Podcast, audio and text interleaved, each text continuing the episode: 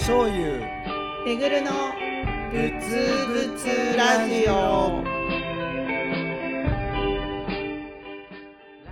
座右の銘は人生を遊ぶ。浄土真宗の僧侶醤油です。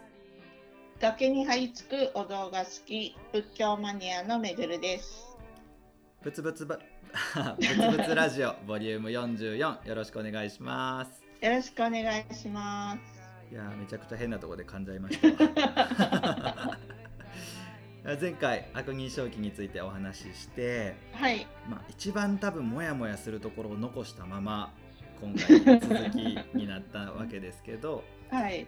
ちょっと前回聞いておられない方のためにさらっとおさらいしとくと、まあ、悪人正気っていうのはこう「歎異抄第三条」が有名なんですけど「善人名をもって往生を遂ぐ言わんや悪人をや」って善人は救われて往生を遂げるんだ。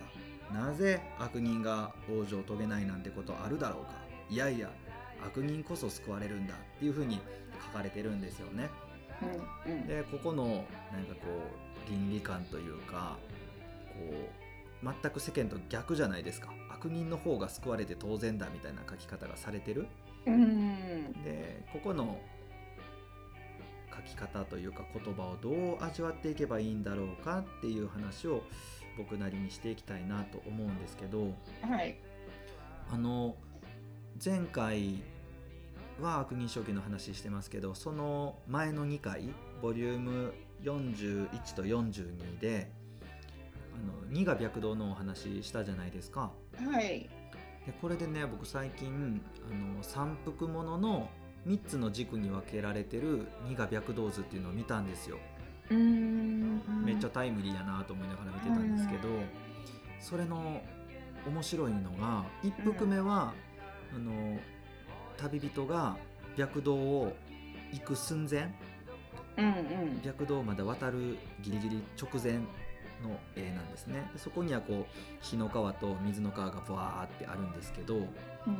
2服目がその旅人がその白道をこう進んでる白道の真ん中を渡ってる途中の絵なんですね。へで3服目が旅人がお浄土に到達してあの仏様方とたくさんの菩薩方仏様方と出会って喜んでるっていう絵やったんですけど、うんうんうん。で、まあ、その3服目のねこうたくさんの仏様方全部こう「友よ良き友よ」って言ってこう仏様方と出会うっていうシーンがこう賑やかに描かれててああいいなって思ってたんですけどうん。この面白いのが1服目と2服目1枚目と2枚目でねあの火の川の炎と水の川の水しぶきの大きさがうん。2服目の白道を歩き出した時の方が大きくなってたんですよ。うん、渡る前よりも渡ってからの方がこの煩悩の象徴である怒りの炎と欲望の水が大きくなってるっていうのを見てうん。ああなるほどなっていうかすごいなと思って見てたんですけどうん。今回の悪人正気の話にもつながってくる話なんですけどね、うんうんあの仏教っていうのはあくまで実践するっていうことが大事なんですよ。うんうんううん。ん、で聞いてるだけじゃ意味なくてそれを自分が聞いてじゃあどう生きていこうかって実践していくってことがすごくすごく大事なんですけどうん。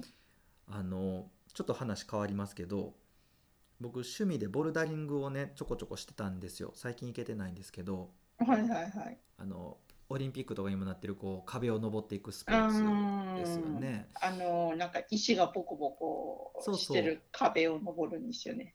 そうですそうですあの壁にくっついてるあの握るやつホールドっていうんですけどうんその僕最初ボルダリング始める前にテレビで見たりとかあのボルダリングジム行って人が登ってるの見た時にまあまあそこそこ俺登れるやろって思ってたんですよ。うんうんうん。まあうん、スイスイスイってみんな終わりますよね。そうそうそう。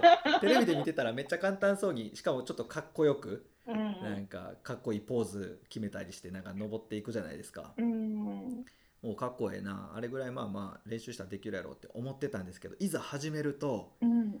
まずこのホールド持つ持ち手うん。これがまずね持てないんですよ。っていうかそもそも足が浮かないスタート位置の体勢にも立てないんですよえーつかめへんから。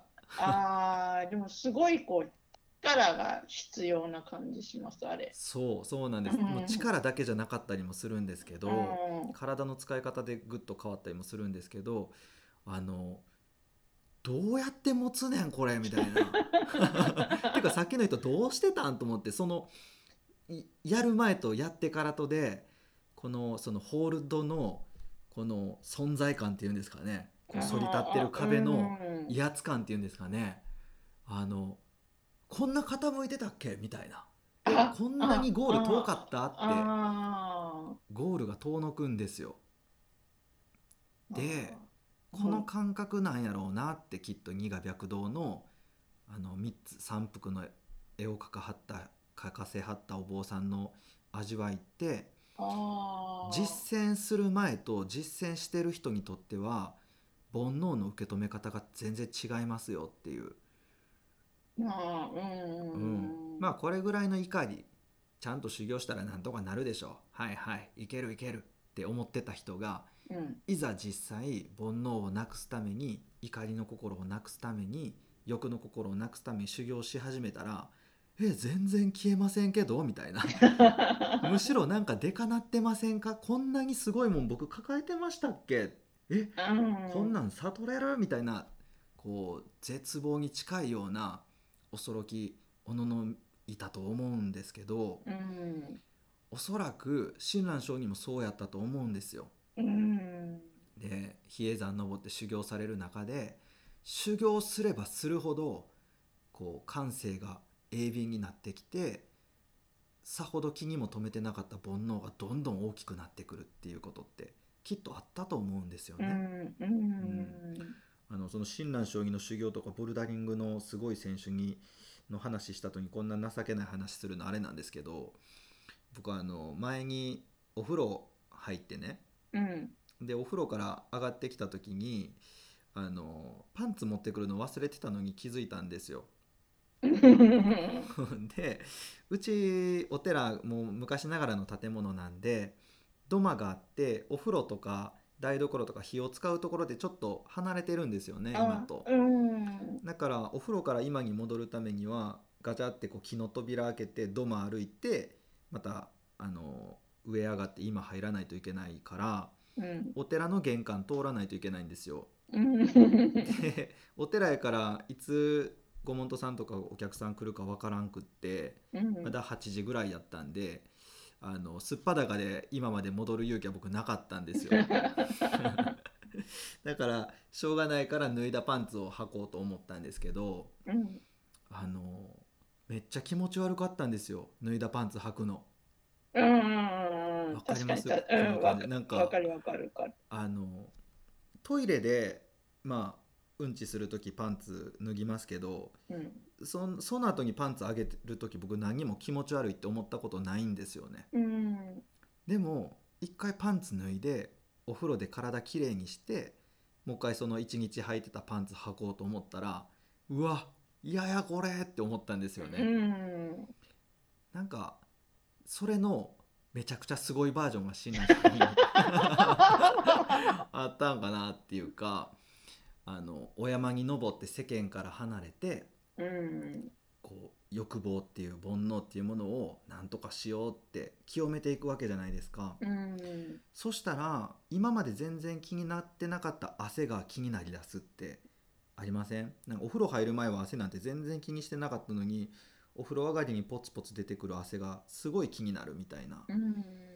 なんかこう今まで全然気にしてなかったものがむしろ気になっていくでさっきよりも綺麗になってるはずやのにそのうんとうんと気になるみたいなことって、綺麗にするがゆえに気になってくるっていうことってきっとあってうん。仏道を実践してる人たちっていうのはそういう感覚になるんだろうなと思うんですよ。うん。えこんなに煩悩ってでかかったんやって。これはやばいぞって。それはもう本当に火の川のように水の川のように恐ろしいものとして目の前に立ち上がってくると思うんですね。うんでも外から見てる人たちが仏道を歩み出したらあいつなんか煩悩でかくなったな。なんか怒りが欲望がどんどん大きそうやなって見えるかっていうとむしろ逆で。うん。外から見てる人たちはやっぱり清らかな修行僧の人たちの姿を見てうわあの人はすごいなって全然世間の僕らみたいに欲にまみれた人とは人間とは違うわって見たりするじゃないですか。でも本人としては世間の生活してた時以上に煩悩が気になってると思うんですよ。うんうんあの善悪の意識っていうのもこういうものがきっとあるだろうなって思うんです。うん自分のことを仏法を聞きながら仏道を実践しながらうわあほんまに自分って悪人やったなって見えてきた時に反省するし恐ろしいもの持ってんなって怖くなるし恥ずかしくもなってくると思うんですけどうんじゃあその自分の中の悪人性というか罪みたいなものにこう気がついていった人が外から見ててあいつめちゃくちゃ悪いやつやなって見えてくるかっていうときっと逆やと思うんですよね。うんうんうん、あの人はほんまに真面目に生きてて偉いなっていうふうに外から見たら見えてくると思うんですけどうん。あの親鸞上人も自分自身のことを悪人って言い切らはるんですけどうん。じゃあ周りにいたお弟子さんとかご近所の人たちが「親鸞さんって悪いやつやな」って言うてはったかっていうと全然そうじゃない。むしろうん。尊敬を集めてるわけですよね。うん。だからあの善人こそ救われる。悪人が救われないわけはないやんかっていう言葉にはこれは外から見て善人と見えるか悪人と見えるかっていう見方をしてるんじゃなくてうん。自分自身を見つめる自分を見つめる眼が善人と見るか悪人と見るかっていうそういう視点に立ってるはずなんですよ。うんうん、同じ人生を歩みながら悪いことしてるのにそれに気づいてないだけちゃいますかみたいな問題意識があるんじゃないかと思うんですよね。うん知らないから善人のつもりをしてるだけであってあんたがしてることは結構悪いこともいっぱいありますよってそういう世界というんですかね。うん。うん、あの僕ばっかり喋ってますけど、いやいやついつい聞いて、ううんん聞いちゃうんですけちょっとどね。ねこのターンは僕がお話しすることになりそうなんですけど、ご法話聞いててわあなるほどなって思ったのがうん。皆さんねって罪の意識が全然ないでしょって。でもね皆さん薬飲んではるでしょって薬を飲んでる飲んだことがあるっていう人はあの殺生という罪をもう犯してるんですよみたいなこと言わはった先生がいてうん殺生ってこう命を取ることね。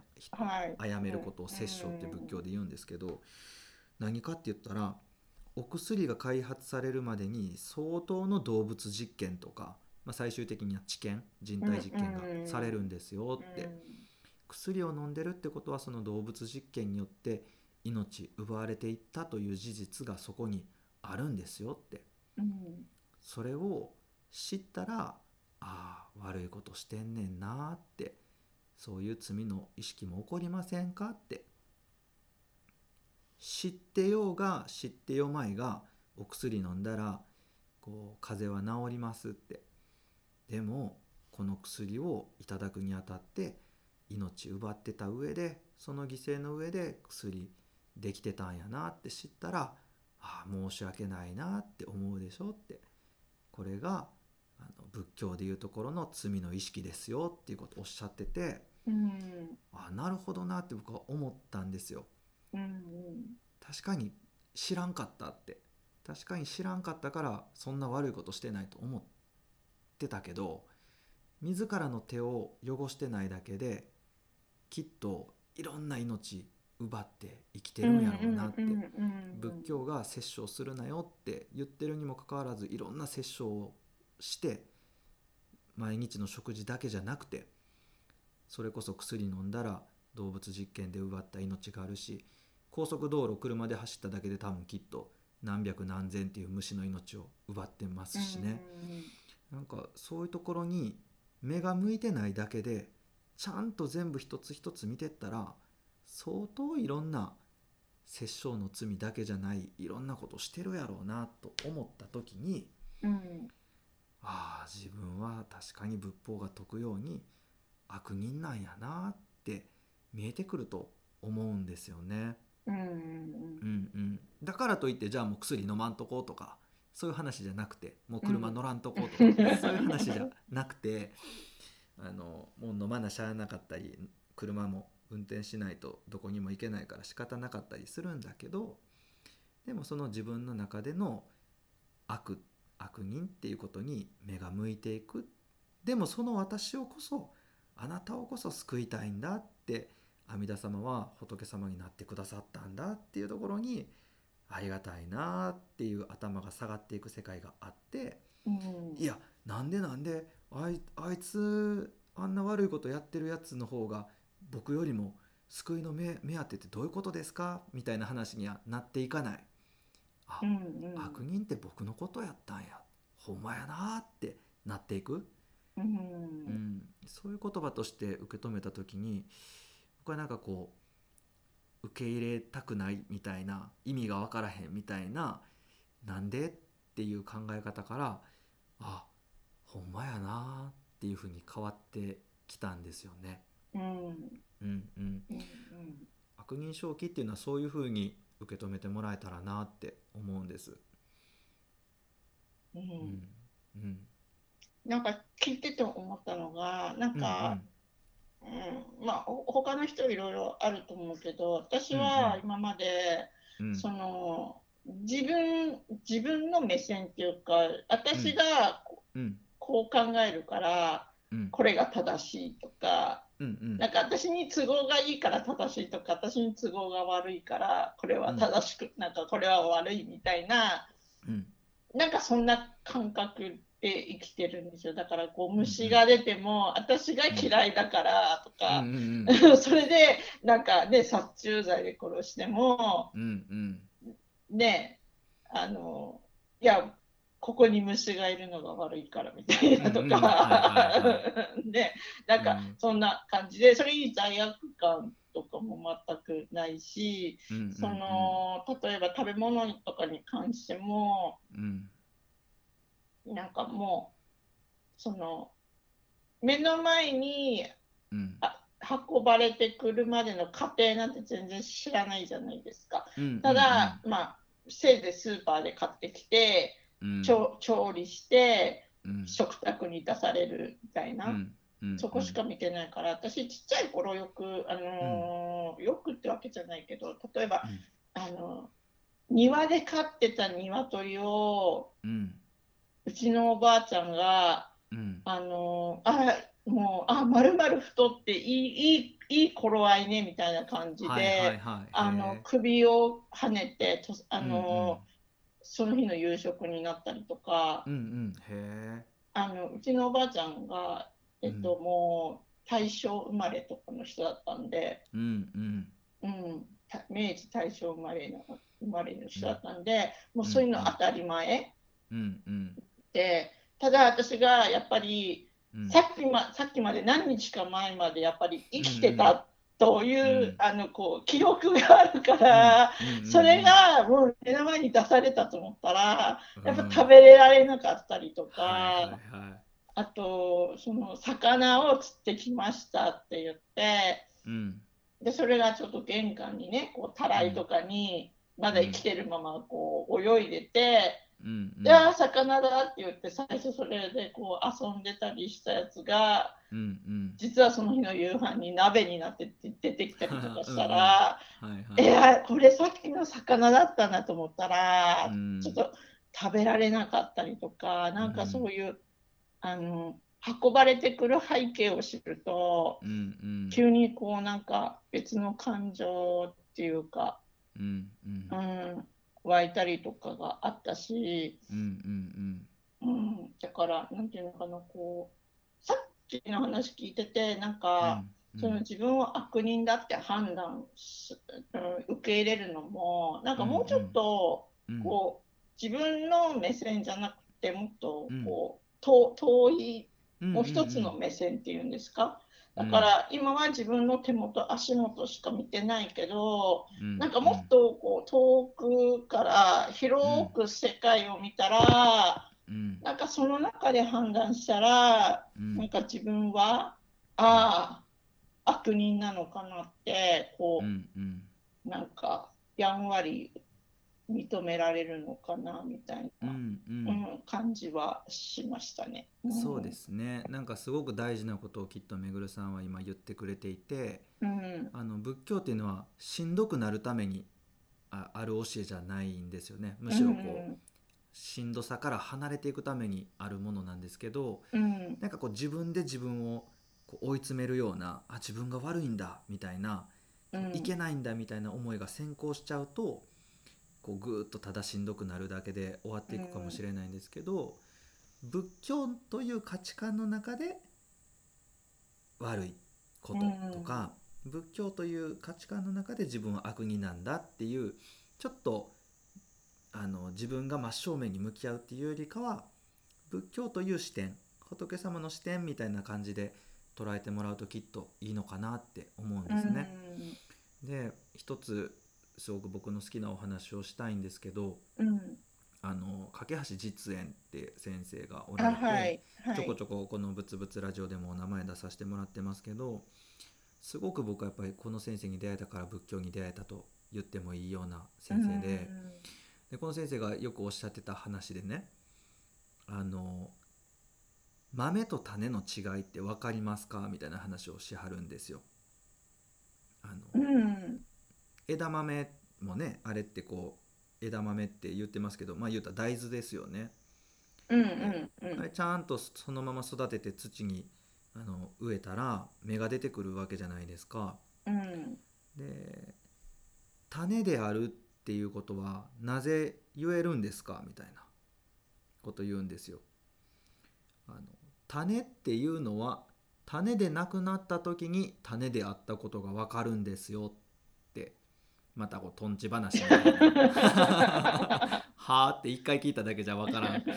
種っていうのは種じゃないものになった時に種であったことが分かるんですよ。つまり種を植えて種から芽が出てその芽が大きく育って花が開いて実ができるっていうまあこのサイクルがあるじゃないですか。うんで種から芽が出て花が咲く。種が芽になり花になりって種じゃないものに次から次へと変わっていってるでしょ？うんうんそうなった時にあこの豆は種やったんやって分かるんですって、うんへうん、ずーっと種のままでいるものはというかあの種のままでいるものは芽が出ないものは種じゃない。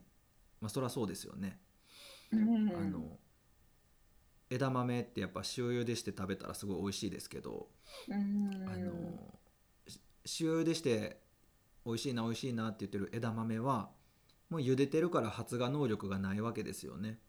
うんうんうん。だから枝豆やけど豆ではあるけれど種ではないわけですよ、ああそうですね。うん。そうそう。で種じゃないってことはもう種のままで居続けるしかないってことですよね。芽が出ないってことは芽になれないってことですよね。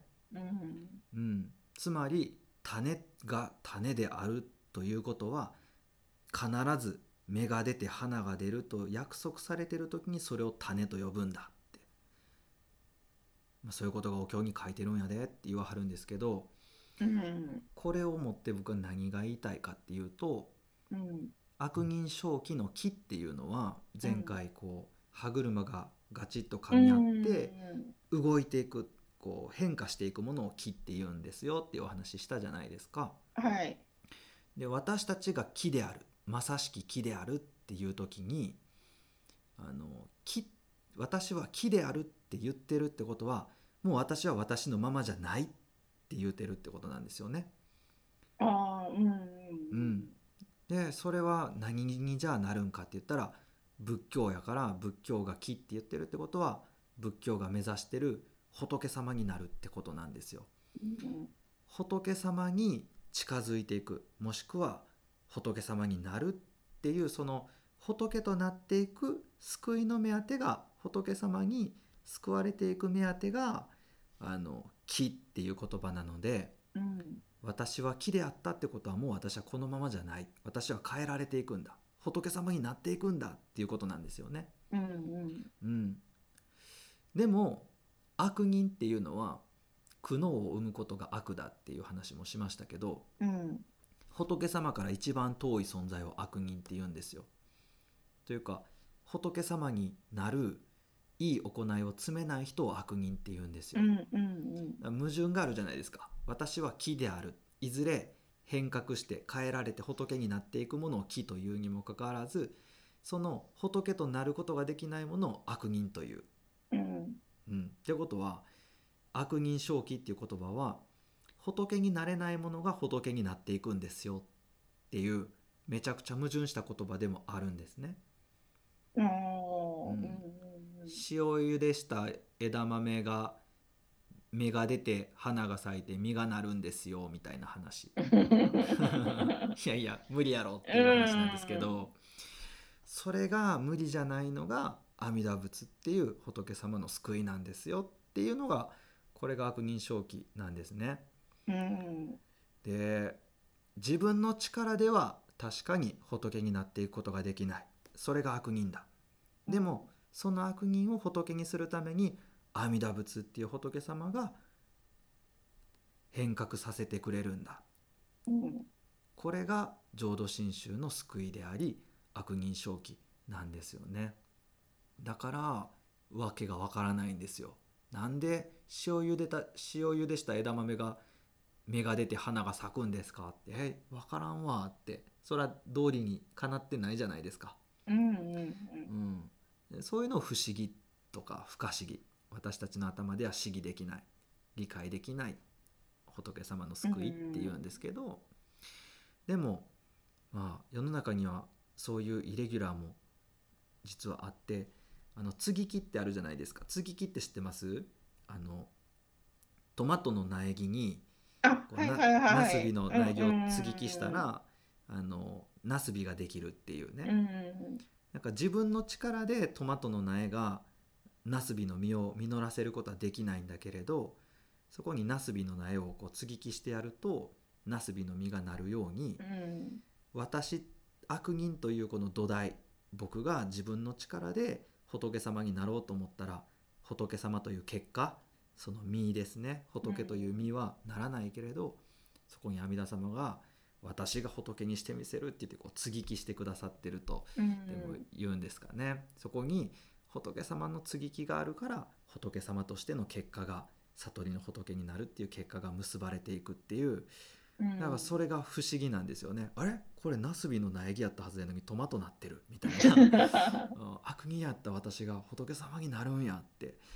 これにびっくりしてすごいことやな。ありがたいことやなって喜んでいかはったのが親鸞上人だと思うんですよね。うん。えーでありまたその「歎異抄」を表されたあ唯円さんっていう人が書いたんだって言われてるけどその唯円さんもあのそれに驚いてこの「悪人正気」っていうような話につながるようなお言葉を残してくださってるんですけど、うん。うん、なんとなくこの「悪人正気」っていう言葉の意味というかそれが表している世界って感じてもらえましたかね？うん。ううんんなんとなく。うん。ね。なんかなかなかこう、ずうん、あ分かったとはならないんですけど、うんなんかなんとなくこうぼやぼやっと、うん。うん。分かる感じ。うん。